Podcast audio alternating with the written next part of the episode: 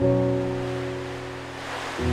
una ocasión, queridos, me tocó recorrer muchos kilómetros para ir a hablar con un hombre de Dios que lamentablemente había caído en una gravísima inmoralidad.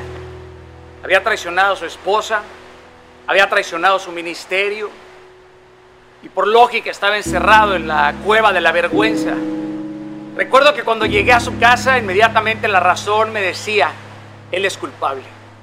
Pero apareció el espíritu que me redarguía diciéndome, ¿lo amas? Y la mente replicaba, él es culpable y el espíritu insistía, ¿aún así lo amas? Tienes compasión, pero la razón no dejaba de insistir y de decirme, se lo merece. Se lo merece, Daniel. Él decidió perder, él decidió alejarse de su llamado, de su propósito, es la factura que tiene que pagar, pero el Espíritu gritó, Daniel, aquí estás, ¿qué vas a hacer? ¿Acaso has venido kilómetros y kilómetros solo para juzgarlo o has venido aquí a ayudarlo? A estar con él en su sosiego, ¿que acaso tú no fuiste también perdonado y salvado? Y recordé, queridos, que estoy hecho a la antigua que creo en esa camaradería de permanecer en las malas y en las buenas, de ayudar a otros con sus errores, no solo por un día, sino por una temporada entera.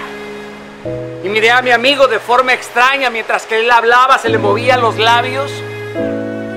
Sabía que, que él había perdido el tiempo de oración.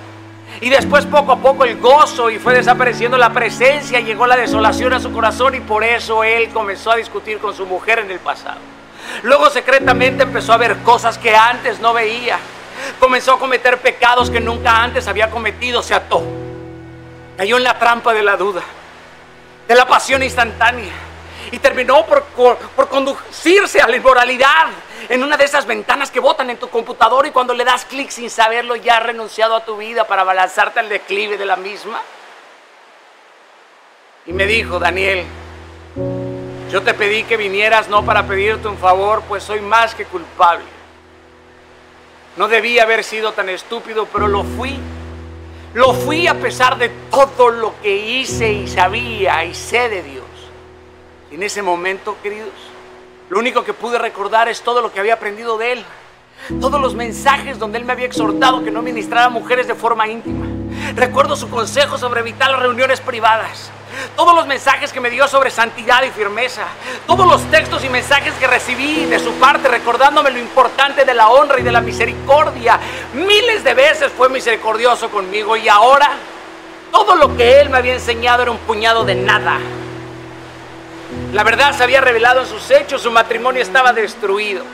Todos los versículos bíblicos le regresaban como boomerang atravesándolo de arriba abajo, letra por letra de la Biblia la había pisoteado y con llanto me dijo, no he podido dormir ni comer. Realmente no sé por qué sigo aquí. Mi alma está comprimida y junto a su voz se quebraba mi alma también. Y llegó la estocada final diciéndome, ni un solo cristiano me ha llamado por teléfono, Daniel.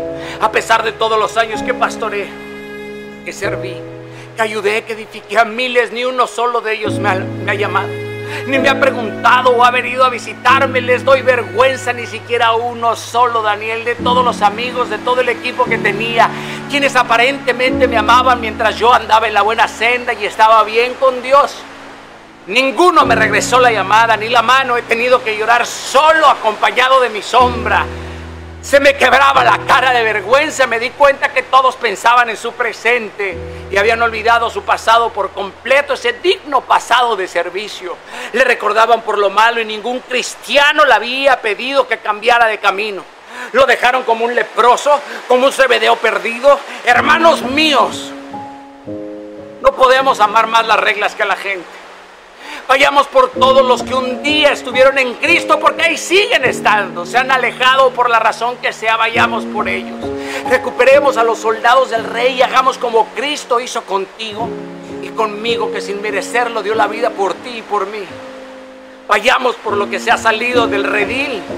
Y cuando veamos a alguien vacío, llenémoslo de amor, no de juicios, vayamos por ellos, porque las raíces ahí están.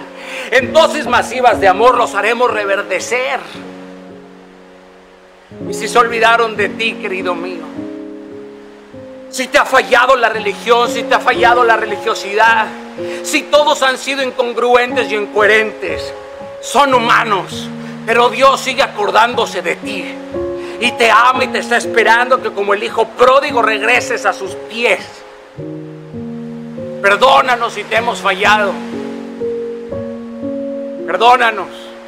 Pero el amor te espera. Espera, queridos. Demos dosis masivas de amor porque si volteamos a nuestro pasado y si volteamos a ver nuestro presente, seguimos siendo incongruentes. No somos perfectos. Pero el amor, queridos, nos empuja hacia la perfección. Es el único acto humano que vale la pena. Es la cúspide del entendimiento, dosis masivas de amor para un mundo tan frustrado, tan enojado, tan iracundo, tan triste, tan comprimido, tan caótico, tan desastroso. El amor es, es lo único que pega todo. Estaremos rotos, pero, pero de una sola pieza por dentro, porque el amor nos pega, nos arranca las cicatrices. Y el amor humano el amor humano tiene sus límites, pero el amor ágape de Dios tiene la capacidad de borrar todo tu pasado, de eclipsarte y de hacerte brillar de nuevo. Te amo, los amo a todos, esa es mi mayor intención, es mi intención del día, del mes, del año que a pesar de no entender, de no comprender otras ideologías, otras posturas, cada día estoy más interesado en sentir y no en saber. Nadie se ha olvidado de ti. Nadie. Dios se acuerda todos los días de ti, Gloria al Rey.